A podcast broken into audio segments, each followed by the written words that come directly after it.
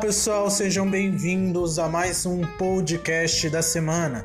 Eu sou Gabriel, nutricionista do blog Saudável Sem Ser Chato. E hoje eu quero falar sobre uma proteína muito importante, que é a proteína do leite, mais conhecido como whey protein.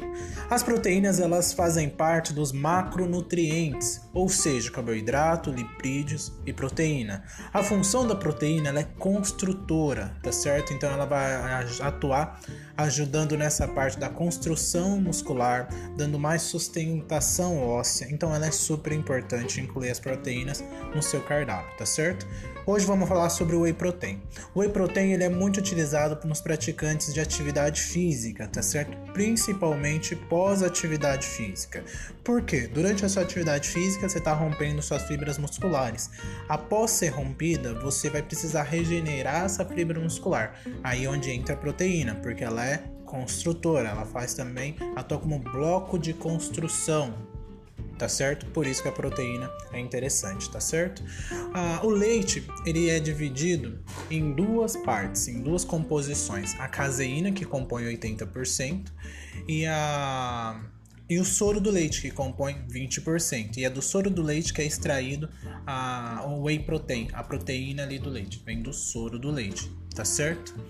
Dentro das divisões do soro do leite da, do whey protein, é, existe três tipos: o concentrado, o hidrolisado e o isolado. O concentrado tem 70 a 80% de proteína, tá certo?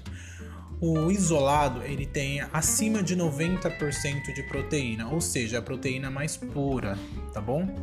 e também o hidrolisado, que ele já é pré-digerido. O hidrolisado é interessante para os praticantes de atividade física que têm algum problema glicêmico, ou pré-diabetes, ou pré-diabetes, ou pré-diabetes, ou já é diabético, então é interessante o hidrolisado, tá bom?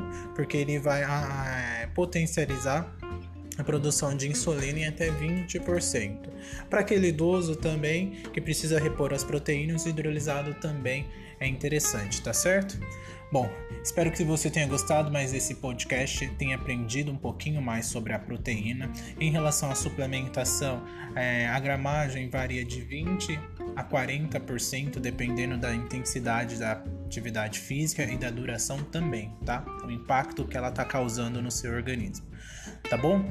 É, proteína, ela é interessante tanto de via alimentação como suplementação, tá bom? Ambas são importantes, ambas são vias interessantes. Você só não pode deixar de consumir a proteína, tá bom?